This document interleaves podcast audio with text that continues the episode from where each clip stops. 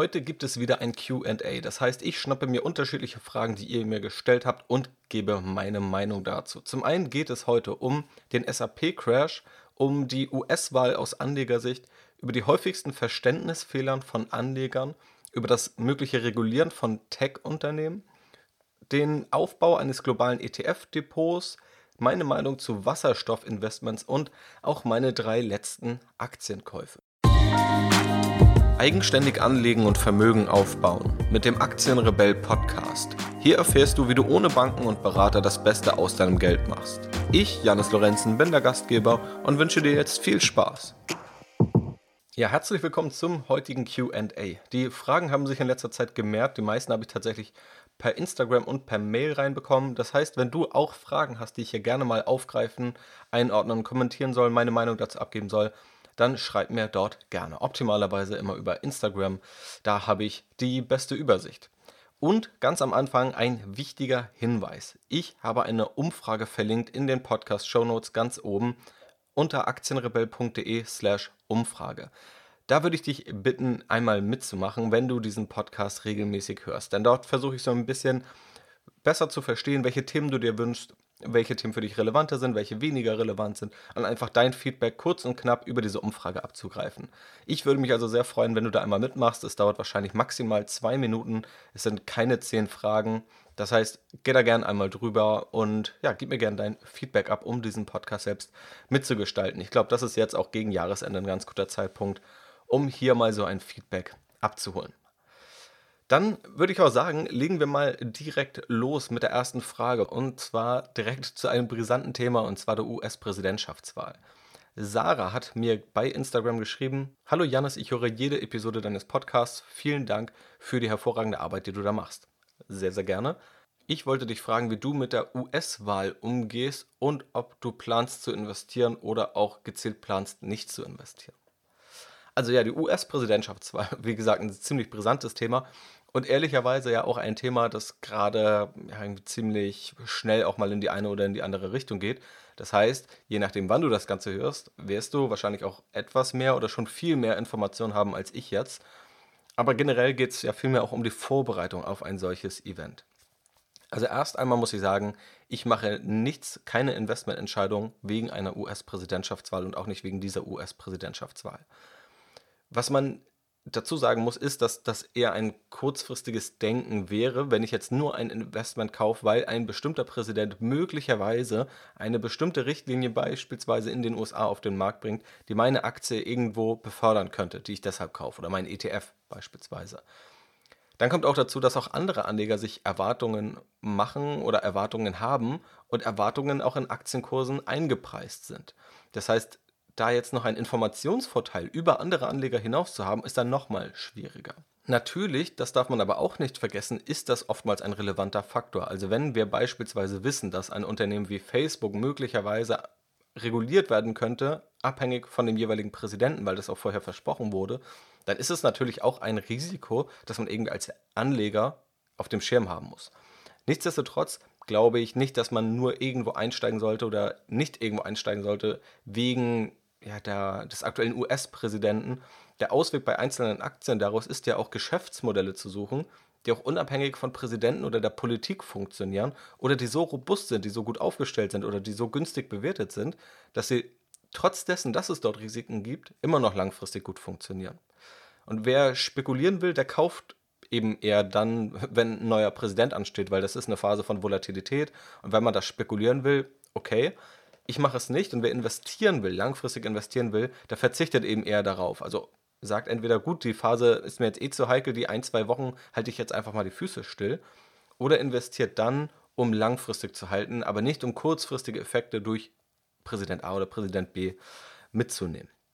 Das ist also so generell meine Meinung ja, zum Umgang mit Wahlen oder auch vor allem der US-Präsidentschaftswahl. Das ist ja mit Abstand die weltweit am meisten beachtete Wahl, was ja auch nicht verwunderlich ist, wenn allein etwa zwei Drittel der Marktkapitalisierung auch aus Anlegersicht in den USA stattfindet. Kommen wir zur nächsten Frage, zu SAP. Und diese Frage habe ich mehrfach bekommen, und zwar was meine Meinung zu SAP bzw. dem jüngsten Crash der SAP-Aktie ist. Also SAP hat vor kurzem etwa 30 Prozent im Kurs verloren, vor allem deshalb, weil in einem Quartalsbericht einmal die Umsatzerwartung gesenkt wurde, weil auch die Gewinnerwartung gesenkt wurde und weil gesagt wurde, es muss doch mehr investiert werden als eigentlich gedacht, um das Geschäft langfristig voranzubringen. So, das ist kurz und kompakt gesagt das, was passiert ist. Und ich glaube, dieser SAP-Crash, selbst wenn man jetzt vielleicht nicht in Erwägung zieht, konkret in SAP zu investieren, hat auch einige interessante Lektionen. Und da sind so drei wichtige Punkte, die ich hier einmal betonen möchte. Ich habe auch eine komplette Aktienanalyse zu SAP verfasst, die findest du natürlich auch auf strategyinvest.de, falls du da tiefer eintauchen möchtest. Aber ich möchte dir hier die drei ja, zentralen Kernpunkte mit auf den Weg geben. Erst einmal gilt, dass nur weil etwas 30% fällt, das noch nicht heißt, dass ein Investment, ob es ein ETF oder eine Aktie ist, direkt unterbewertet ist.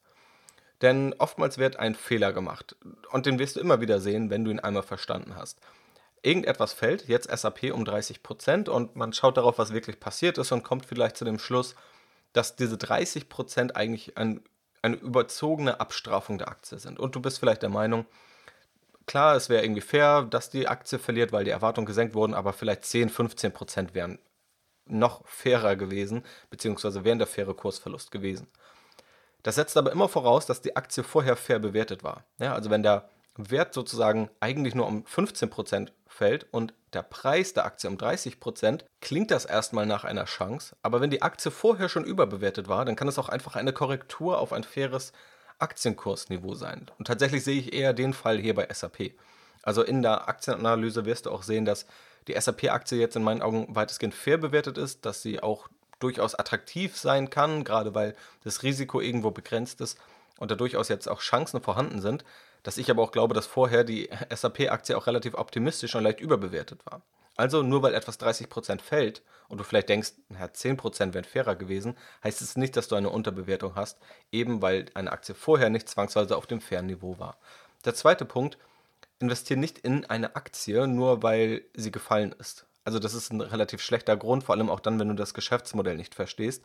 Und viele warten auch immer auf Chancen und wollen irgendwo dann schnell investieren, wenn irgendwo was gefallen ist, was ja im Sinne des antizyklischen Investierens durchaus eine gute Idee sein kann.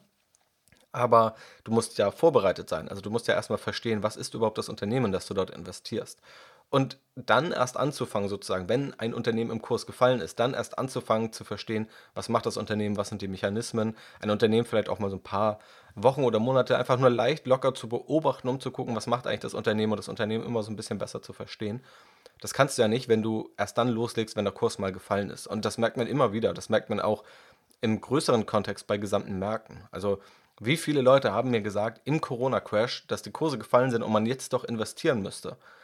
Aber kaum jemand hat das gemacht, weil niemand vorbereitet war. Also du musst erstmal ein Depot irgendwo anlegen bei einem Online-Broker.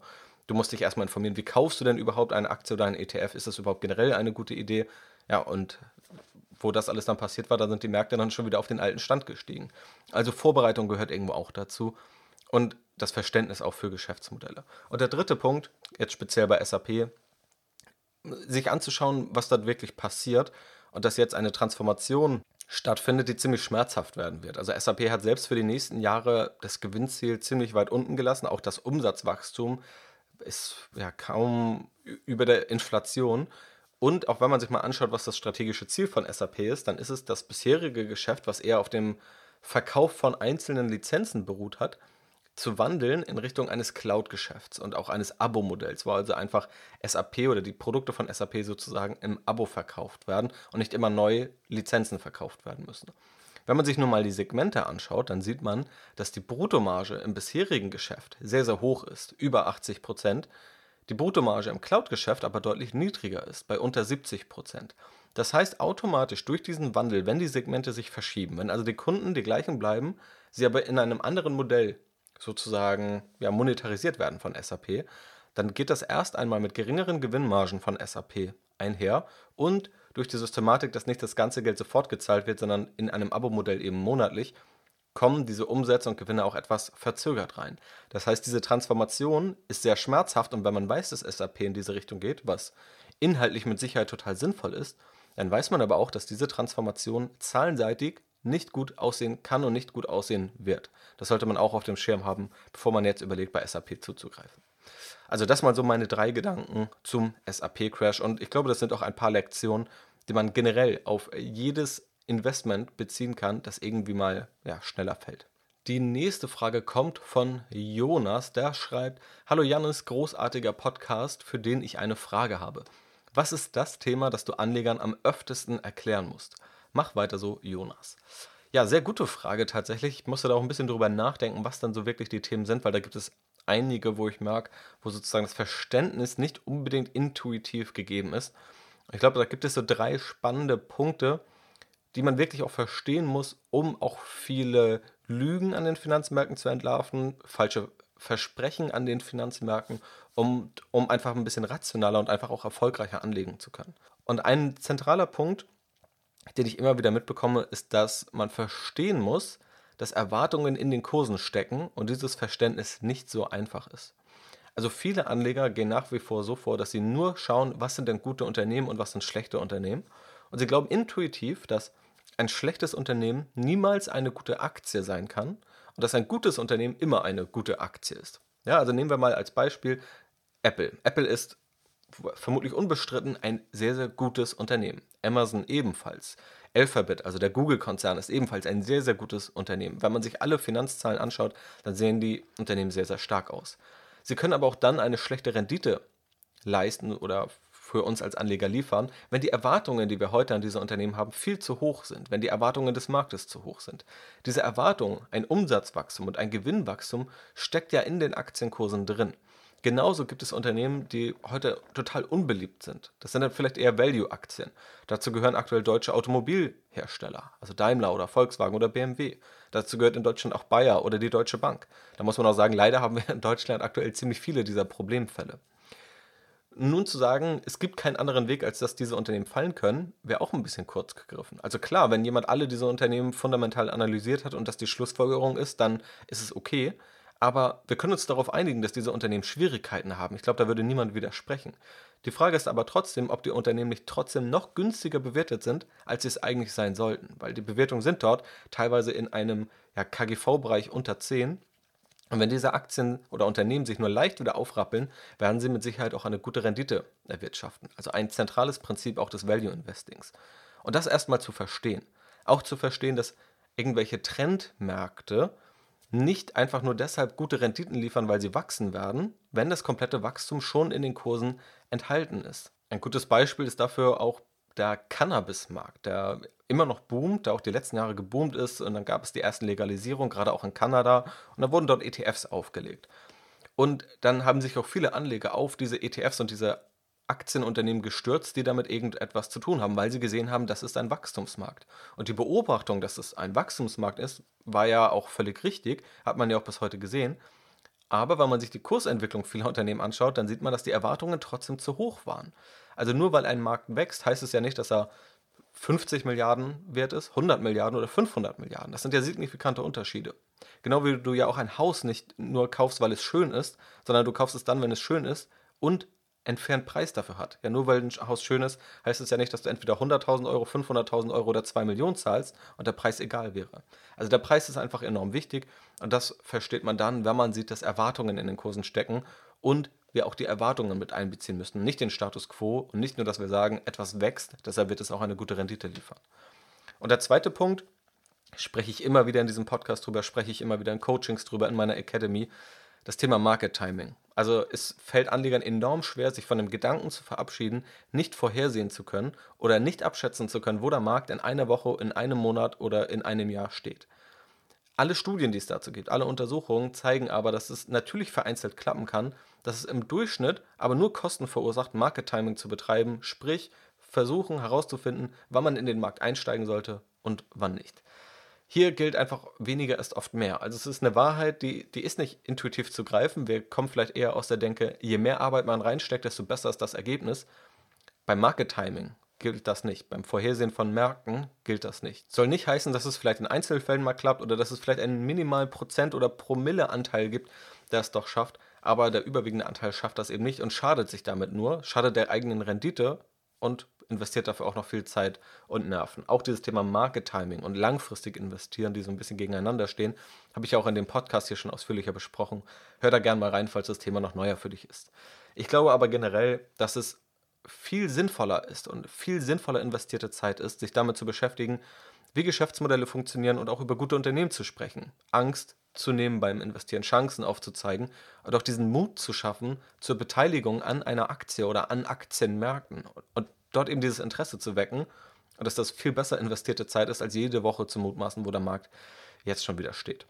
Und vielleicht noch der dritte Punkt, zu verstehen, wenn wir auch auf jetzt digitale Geschäftsmodelle schauen. Also, dass wir in diesem Wandel sind, das ist, glaube ich, unbestritten.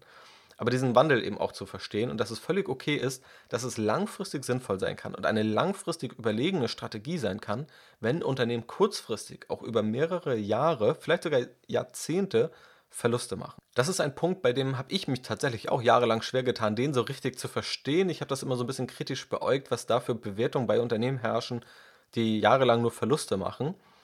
Und heute verstehe ich das Thema aber noch viel besser und viele andere auch. Das Thema ist viel etablierter, denn wenn wir mal schauen, woher ein Unternehmen wie Amazon gekommen ist oder ein Unternehmen wie Netflix oder auch in Deutschland Zalando als eines der erfolgreichsten Digitalunternehmen. Das sind alles Unternehmen, die jahrelang Verluste gemacht haben oder teilweise noch heute machen die aber enorm wertvoll sind und wo heute niemand mehr abstreitet, dass die Strategie richtig war und dass das wirklich wertvolle Unternehmen sind. Und jetzt gerade zuletzt habe ich einen Podcast gehört im Kassenzone-Podcast, ein ja nochmal sehr, sehr tiefer Business-Podcast, wo dann der CEO von DM, also der Drogeriemarktkette, zu Besuch war. Der hat sich dann, also hat ein bisschen verteidigt, warum DM womöglich nicht sofort in allen Bereichen ja, sich digitalisieren sollte, hat sich dann unter anderem auch mal auf Gabor Steingart berufen, der ja aus dem ehemaligen Handelsblatt-Umfeld kommt, der beispielsweise mal gesagt hat, dass Delivery Hero, weil sie aktuell Verluste machen, noch kein Geschäftsmodell gefunden hat. Also Delivery Hero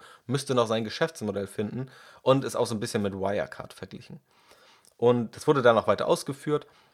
Jedenfalls kommt da eben wieder diese Skepsis raus. Nur weil ein Unternehmen noch keinen Gewinn macht, muss es noch sein Geschäftsmodell finden. Das ist, glaube ich, eine ziemlich steile These, weil es auch gute Möglichkeiten gibt, herauszufinden, ob Unternehmen möglicherweise profitabel werden. Man kann sich anschauen, gibt es Konkurrenten, die schon profitabel sind, die im Grunde das Gleiche machen. Was ist denn auch der Grund dafür, dass viele Unternehmen nicht profitabel sind? Weil sie in einen neuen Markt vordringen und es in diesem Markt Sinn macht, Geld zu investieren in die Produktentwicklung, ins Marketing, in Personalaufbau und viele weitere Dinge, um auch möglichst schnell Anteile an diesem Markt zu erobern. Genau das ist ja bei Delivery Hero der Fall, das war bei Zalando der Fall, es war bei Amazon der Fall und es war auch bei Netflix der Fall. Und überall war das eine sehr gute Idee und vor allem war es keine kurzfristige Strategie.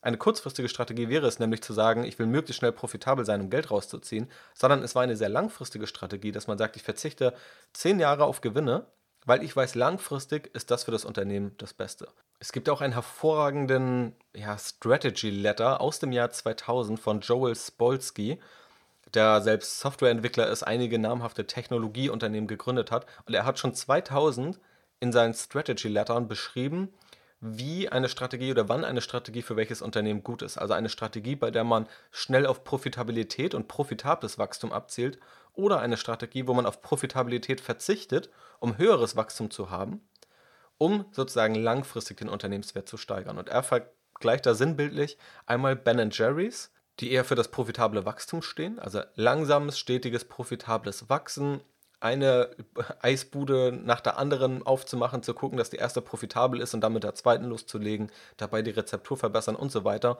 Und dass sozusagen dort wenig verloren wird, ob man nun fünf Jahre länger braucht, um an dem Markt zu sein oder früher am Markt ist, weil dort geht es nicht so wirklich um das Gewinn von Marktanteilen. Bei Amazon ist es eben eher gegenteilig der Fall. Da hat man gesehen, da ist ein neuer großer Markt, der sich auftut und es ist enorm viel wert, möglichst schnell Kunden zu gewinnen, bevor andere Unternehmen kommen und sozusagen der Konkurrenzkampf richtig losbricht und man seinen Startzeitpunkt, seinen früheren Startzeitpunkt nicht mehr nutzen kann. Er vergleicht noch unterschiedliche Faktoren. Was ich damit nur sagen will, ist, es ist ziemlich gut nachgewiesen, erstmal empirisch, dass Unternehmen, die kurzfristig Verluste machen, langfristig enorm wertvoll sein können. Gerade durch diese digitale Welt wird dieser Faktor nochmal bestätigt und es gibt eben in Märkten ganz klar überlegene Strategien, dass das auch sinnvoll ist. Und das merke ich immer wieder, dass das noch nicht so wirklich verstanden wird, dass gedacht wird, ein Unternehmen muss möglichst schnell profitabel sein und dass das selbst auch ja, bei hochrangigen Wirtschaftsjournalisten oder auch Wirtschafts-CEOs, nicht nur den Beispielen, die ich jetzt genannt habe, sondern auch bei anderen der Fall ist. Das sieht man immer wieder, wenn man die Äußerungen mitbekommt. ähm, auf, auf Hauptversammlungen oder in Interviews, dass auch dieses Risikobewusstsein oft noch ein anderes ist, wo in den USA schneller gesagt wird, da werden jetzt Milliardenbeträge investiert und wenn sie weg sind, dann sind sie weg. Wo in Deutschland immer noch im Vordergrund steht, es muss sich möglichst schnell rechnen. Und das ist nicht unbedingt zuträglich, um langfristig erfolgreiche Unternehmen aufzubauen. Wie gesagt, beide Wege sind völlig legitim. Profitabel wachsen und nicht profitabel wachsen, wenn Profitabilität langfristig in Aussicht steht. Aber das erstmal zu verstehen, dass beides okay ist, das ist, glaube ich, auch noch ein, ja, ein weiterer Weg in vielen Bereichen. Also so drei Punkte. Einmal der Punkt, zu verstehen, dass Erwartungen in den Kursen stecken. Der zweite Punkt, Market Timing oder sich ein Stück weit oder weitestgehend vom Market Timing zu verabschieden und auch zu verstehen, dass wenn Unternehmen kurzfristig Verluste machen, es trotzdem völlig okay sein kann. Die nächste Frage geht um das Thema Tech-Regulierung, auch ein ziemlich kontrovers diskutiertes Thema. Die Frage lautet: Hi Janis, erstmal vielen, vielen Dank für die ganzen hochwertigen Inhalte in deinem Podcast. Bin Hörer seit erster Stunde. Hast du die Doku Social Dilemma auf Netflix geguckt und hast du eine Meinung dazu? Also zum Verständnis, diese Doku Social Dilemma oder im Deutschen heißt es, glaube ich, das Dilemma sozialer Medien, also sehr elegant übersetzt. Und da geht es im Grunde darum, was die Nachteile sind, auch von einigen sozialen Netzwerken. Vor allem wird da irgendwie Facebook genannt, ähm, auch Twitter kommt darin vor, auch Instagram und auch WhatsApp so ein bisschen. Also alles, was irgendwie in diesem sozialen Netzwerkkreis ja, damit zu tun hat. Letztendlich machen wir da jetzt ein ziemlich breites Feld auf, weil dieses Thema Regulierung auch im Tech-Bereich immer mal wieder diskutiert wird und ja auch noch darüber hinausgeht. Also dieses Thema Tech-Regulierung, auch dazu habe ich immer mal so Fragen bekommen, wie ich das sehe. Und letztendlich ist ja dieses Social Dilemma, soziale Netzwerke sind ein Bereich der Tech-Welt, bei dem möglicherweise eine Regulierung anstehen kann oder vielleicht auch sinnvoll sein könnte. Also um das zu ordnen, wir haben viele Kritikpunkte, die immer wieder an den großen Technologieunternehmen geäußert werden. Das sind zum einen Kritikpunkte wie eine zu große Marktmacht. Zum anderen gibt es dann auch so andere verwandte Kritikpunkte wie, dass Jeff Bezos wieder zu viel Geld verdient hat und andere Kritikpunkte eben, dass soziale Netzwerke so ein bisschen schädlich sind. Ähm, Vorwürfe der Wahlmanipulation oder zumindest Beeinflussung kommen da immer wieder durch. So, und um das ein bisschen geordnet durchzugehen. Man kann das jetzt natürlich einmal aus gesellschaftlicher Sicht beurteilen und aus der Sicht eines Anlegers. Ja, also was ist jetzt sozusagen das Risiko für ein Unternehmen und was ist aber auch das Risiko für eine Gesellschaft? So, jetzt ganz grundsätzlich, wenn wir erstmal nur auf die sozialen Netzwerke schauen, das bekommt man auch immer wieder mit, dann ist da immer prinzipiell der Wunsch, irgendetwas zu regulieren, irgendetwas einzuschränken, irgendwie da einzugreifen. Und tatsächlich ist ja auch in den letzten Jahren einiges passiert. Also, dass beispielsweise Falschmeldungen als solche gekennzeichnet werden, dass die Kriterien strenger werden, dass nicht jeder einfach so bezahlte Werbeanzeigen beispielsweise auf Facebook schalten kann.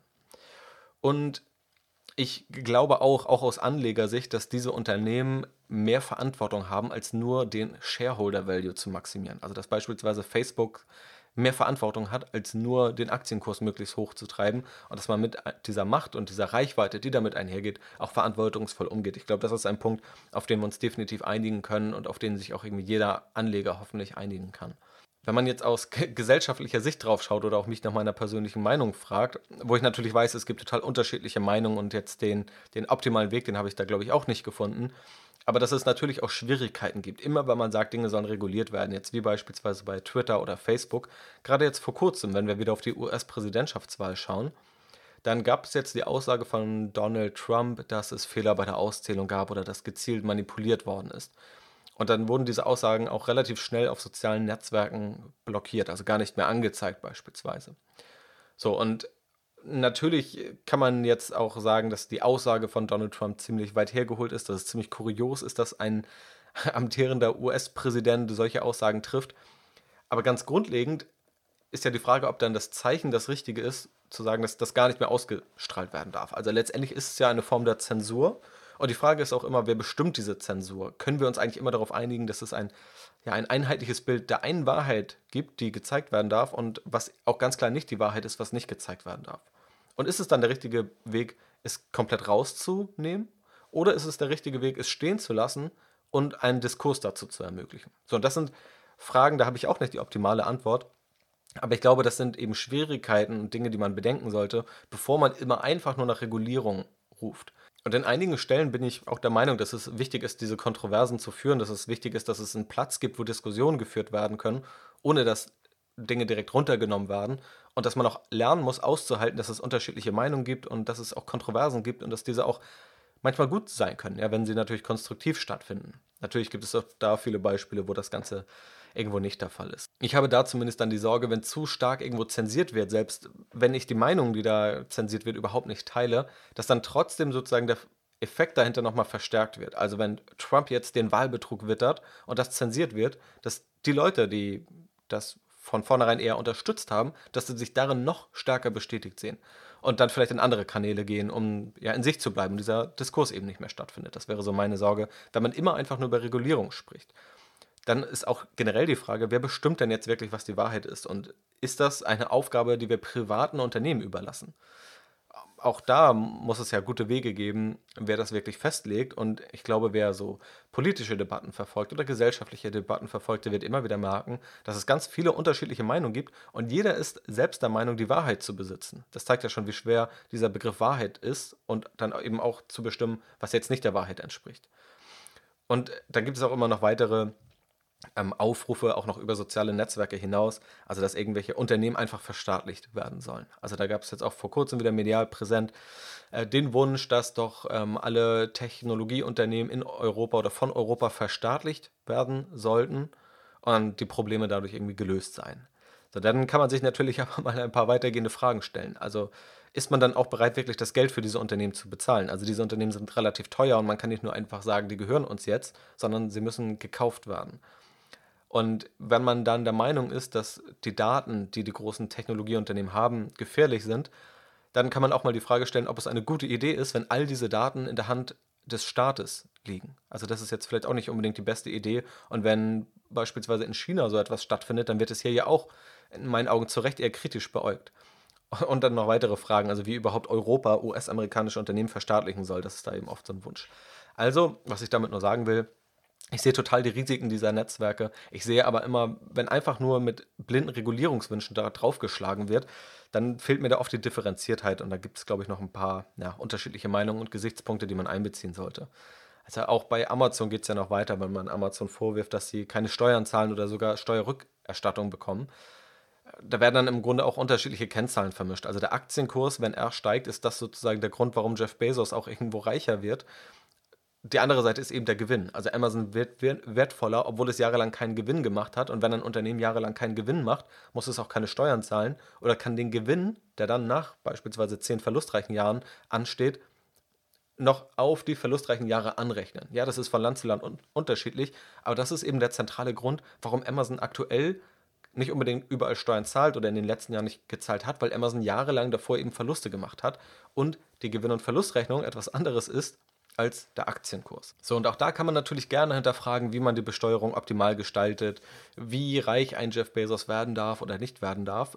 Darum soll es ja gar nicht gehen. Man kann aber auch mal den Fokus auf andere Punkte legen. Ja, beispielsweise auf den Aspekt, dass jeder Mensch auf der Welt, der, gut, die Amazon-Aktie ist jetzt relativ teuer mit 2700 Euro, aber jetzt gibt es auch Aktiensparpläne, wo man mit 10, 20 Euro im Monat loslegen kann. Also jeder Mensch auf der Welt, der 10, 20 Euro im Monat sparen kann, der könnte sich auch an Amazon beteiligen. Also sozusagen gleichzeitig mit dem reichsten Mensch der Welt investieren. Natürlich auf einem ganz anderen absoluten Niveau, darüber müssen wir uns nicht unterhalten. Aber diese Chance mal aufzuzeigen, das passiert leider kaum oder viel zu wenig.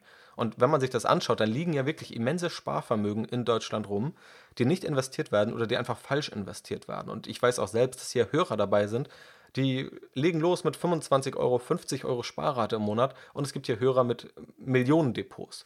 Und beides ist ja völlig okay, aber beide können sich beispielsweise an Amazon beteiligen. Und da dann auch mal vorwärtsgewandt zu schauen, wie kann man dann eigentlich selber davon profitieren, wenn die digitale Welt gewinnt, wenn US-Unternehmen gewinnen, dass eben auch die komplette Gesellschaft davon profitiert und nicht immer nur andere Wege oder immer nur eher zerstörerische Wege ähm, sucht.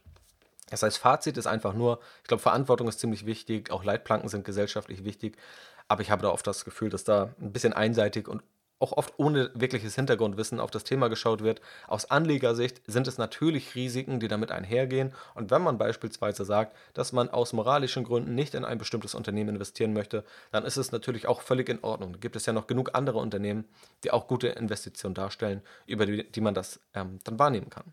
Und ob da jetzt Regulierungen kommen, in welcher Form, das kann ich nicht abschätzen. Da gibt es ja auch Anhörungen vom, vom US-Kongress, die auch teilweise ziemlich skurril sind, weil auch da wieder rauskommt, dass in den Anhörungen teilweise überhaupt nicht verstanden wird, was die Unternehmen da machen.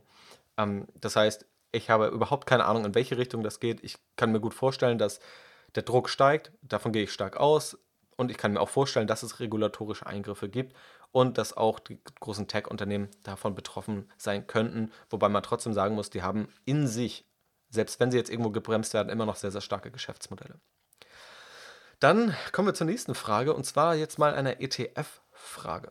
Und zwar schreibt Sven etwas ausführlicher. Lieber Jannis, vielen Dank erstmal für deinen extrem spannenden und fundiert recherchierten Podcast. Ich höre mittlerweile nur noch zwei bis drei Finanzpodcasts. Deiner gehört fortwährend dazu aufgrund der hohen Qualität und ich freue mich bei jeder neuen Folge. Vielen, vielen Dank dafür schon mal. Für dein nächstes angekündigtes QA möchte ich dir eine Frage zukommen lassen. Immer wieder wird von verschiedenen Seiten empfohlen, sich bei ETFs möglichst auf einige wenige, zum Beispiel zwei Stück, MSCI World und Emerging Markets, zu beschränken, da diese bereits diversifiziert seien und es sonst zu einer übermäßigen Diversifikation und Steigerung der Kosten käme ohne Mehrnutzen, da man enthaltene Anteile dann doppelt und dreifach kaufe und es zu Renditeeinbußen käme. Ist diese Argumentation uneingeschränkt zu teilen? Und er nennt noch ein Beispiel. Ich möchte in meinem Depot 60% mit einem weltweit investierenden ETF abdecken, zum Beispiel MSCI World, und die restlichen 40% anderweitig, zum Beispiel Emerging Markets, Rohstoffe, Anleihen und so weiter. Was spräche dagegen, statt mit den 60% in einen klassischen MSCI World ETF zu investieren, dies weiter aufzuteilen und beispielsweise in drei verschiedene globale ETFs A jeweils 20% mit verschiedenem Fokus zu investieren? Beispielsweise Momentum Faktor, SIE World und so weiter. Voraussetzung wäre natürlich, dass es sich entweder um Aktionspreis-ETFs ohne Gebühr handelt oder ich beispielsweise bei einem der neuen Broker mit Fixkosten bin und dass die TER ähnlich hoch ist wie beim klassischen MSCI World, zum Beispiel um 0,25 bis 0,3 Prozent. Ich bin gespannt, ob du die Frage mit Aufnehmen beantworten kannst und bedanke mich sehr herzlich bei dir im Voraus. Viele Grüße, Sven. Also vielen Dank fürs Lob und diese sehr gut ausformulierte Frage. Letztendlich geht es also so im Kern darum, dass hier ein ETF-Depot gestaltet werden soll und wie gerade der Teil, der in weltweite Industrienationen investiert wird, beispielsweise über den MSCI World, wie der gestaltet wird und ob der noch individuell ausdifferenziert gestaltet werden kann oder ob es da größere Nachteile gibt. Grundlegend, wenn davon abgeraten wird, dann sind tatsächlich die Kosten oftmals der Nachteil, gerade weil wir ja davon ausgehen, dass wir immer Kaufgebühren haben. Kaufgebühren können direkte Gebühren sein, bei dem Online-Broker. Es können aber auch indirekte Gebühren sein, wie beispielsweise der Spread, also die Geldbriefspanne. Auch wenn das in der Regel einen überschaubaren Umfang haben wird. Also das ist in der Regel auch vernachlässigbar, gerade dann, wenn man auch interessiert ist, langfristig zu halten. Das fällt umso mehr ins Gewicht, weil man eher weniger liquide Wertpapiere kauft und verkauft und eben auch öfter kauft und verkauft und nicht, wenn man einfach nur kauft und langfristig hält. Das heißt, Kosten sind hier ein Faktor, aber gerade über die letzten Jahre, wie schon richtig festgestellt, sind ja auch die Kosten immer weiter gefallen bei den neuen Brokern, die auf dem Markt sind. Also Broker wie Scalable Capital, wie Trade Republic, auch bei anderen Direktbanken wie Comdirect und ING DIBA beispielsweise sind die Gebühren immer weiter runtergegangen, was auf jeden Fall diesen Nachteil der Kosten deutlich senkt, teilweise sogar komplett herausnimmt. Und dann bleibt im Grunde tatsächlich nur noch der Nachteil, dass sozusagen die Komplexität etwas im Depot steigt. Also nehmen wir an, du hast entweder einen 60%igen Anteil an einem MSCI World ETF im Depot oder diese 60% teilen sich auf jeweils 20% auf auf drei ETFs. Dann hast du natürlich erstmal mehr Komplexität und das könnte dann beispielsweise etwas mühseliger werden, wenn du ins Rebalancing gehst.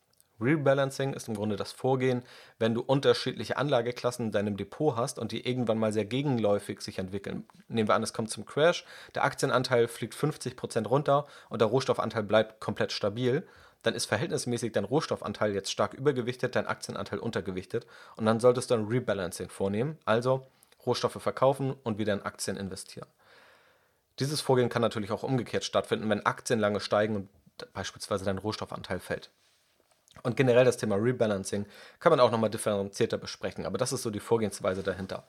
Wenn du jetzt ein Rebalancing durchführst, wo du nur einen ETF entweder verkaufst oder wieder dazu kaufst, ist es natürlich nochmal deutlich einfacher, als wenn du das mit drei ETFs machst, die vielleicht auch untereinander sich nochmal gegenläufig entwickeln. Das sollte man also beachten.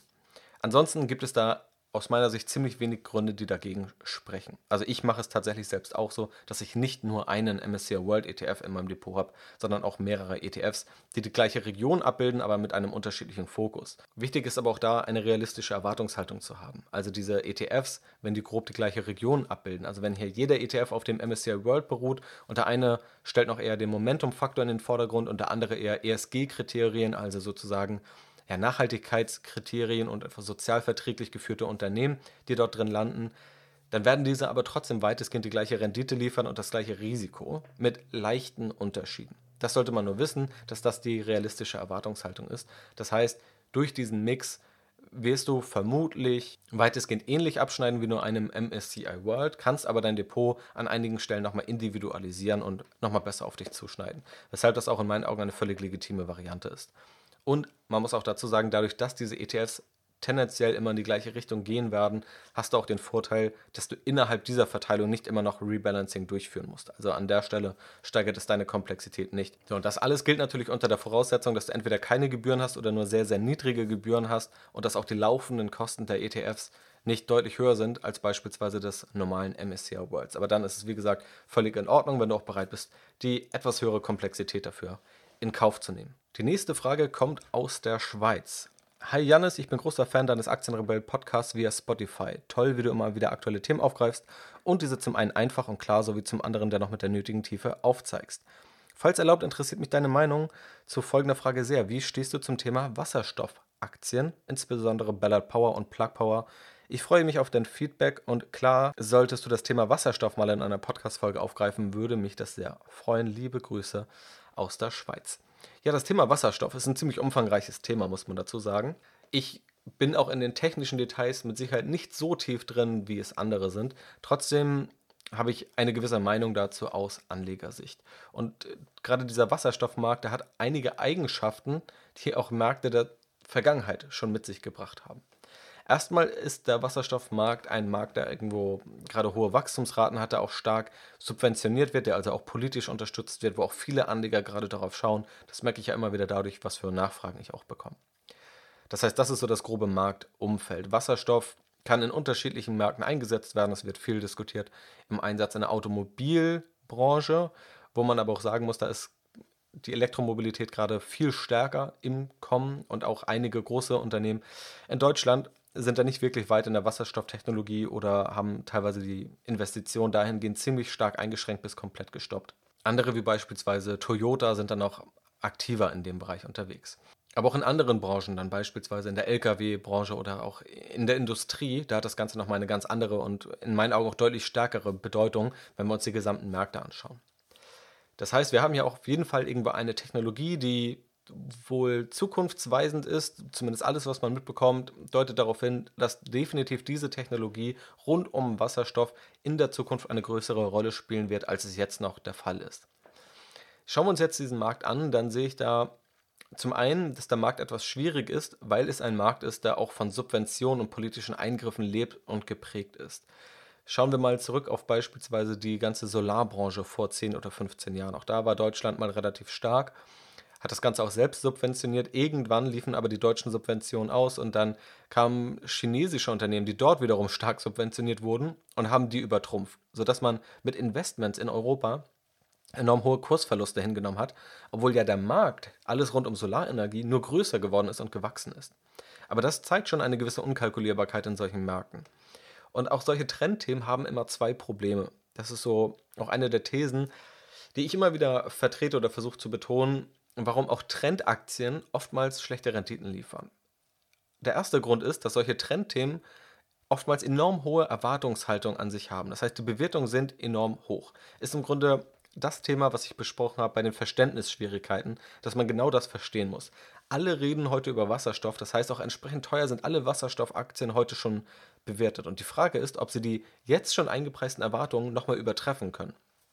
Und der andere Punkt ist, dass innerhalb solcher Branchen, solcher Trendbranchen, eine Konkurrenz durch Unternehmen entsteht.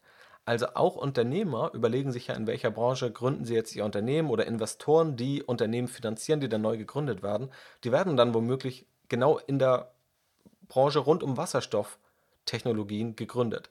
Das heißt aber, dass die Konkurrenz steigt, dass der Margendruck auch steigt, dass der Preisdruck steigt, dass vielleicht das Fachpersonal nicht mehr so einfach zu bekommen ist oder die Löhne von dem Fachpersonal in der Branche steigen.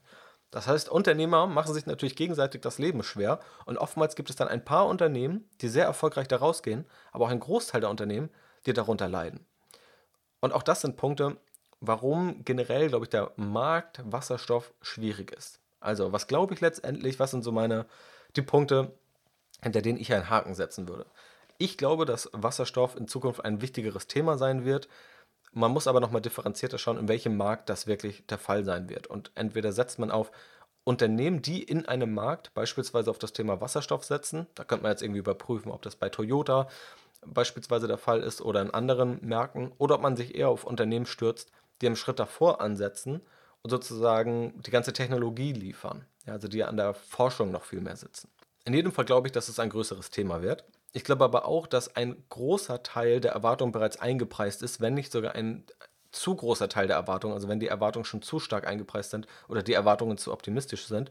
Und ich glaube auch, dass es dort Chancen gibt in diesem Markt. Es wird mit Sicherheit auch Gewinner geben, die aus diesem Markt hervorgehen. Welche das sind, weiß ich nicht. Dafür finde ich den Markt eben auch zu schwierig einzuschätzen. Und ich glaube, in jedem Fall ist es ein riskanter Markt. Dessen muss man sich bewusst sein. Ein Investment in Wasserstoff ist, glaube ich, heute ein sehr risikobehaftes Investment, eben wegen dieser Gründe, ja, die ich gerade eben diskutiert habe. Falls ihr natürlich auch Experten auch in diesem Wasserstoffthema zuhören, und ich weiß, da gibt es auch tausende unterschiedliche Meinungen, wenn man sich das allein schon äh, anschaut, wie diskutiert wird über die Zukunft der automobilen ja, Antriebstechnologien, ist es nun Wasserstoff, ist es der Verbrenner oder die Elektromobilität oder nochmal was anderes, dann wird da immer sehr breit diskutiert und auch viele unterschiedliche Meinungen glauben, die Wahrheit gefunden zu haben. Aber wenn du da irgendwie noch eine Meinung hast zu diesem Wasserstoffthema, vielleicht auch generell Wasserstoffmarkt als Ganzes, dann lass es mich natürlich auch gerne wissen. Nehme ich gerne auch mit ins nächste QA. Das natürlich sowieso als Hinweis, wenn du Fragen hast, stell sie mir sehr, sehr gerne, dann kann ich hier gerne darauf eingehen. So, und abschließend wurde ich gefragt, was eigentlich meine letzten Aktienkäufe sind, weil ich das irgendwie zuletzt immer mal ein paar Mal angeteasert habe. Deswegen habe ich mir gedacht, ich dokumentiere das ja irgendwo laufend auf strategyinvest.de, in was ich investiere, wieso ich investiere, die Analysen dahinter, um einfach sozusagen direkt diesen Schulterblick zu liefern. Also was ist meine Analyse, was ist meine Schlussfolgerung, wie setze ich das selbst in der Praxis um, um das einfach ja, irgendwie so fundiert und so praxisorientiert und so nah wie möglich zu machen. So, die letzten drei Entscheidungen, die sind vielleicht auch deshalb interessant, weil gerade zwei dieser Aktien nicht unbedingt populär sind. Eine ist sogar ziemlich unbeliebt unter Anlegern. Und es zeigt auch, was für ein Spektrum es geben kann, wenn man auch eher in digitale Geschäftsmodelle investieren möchte.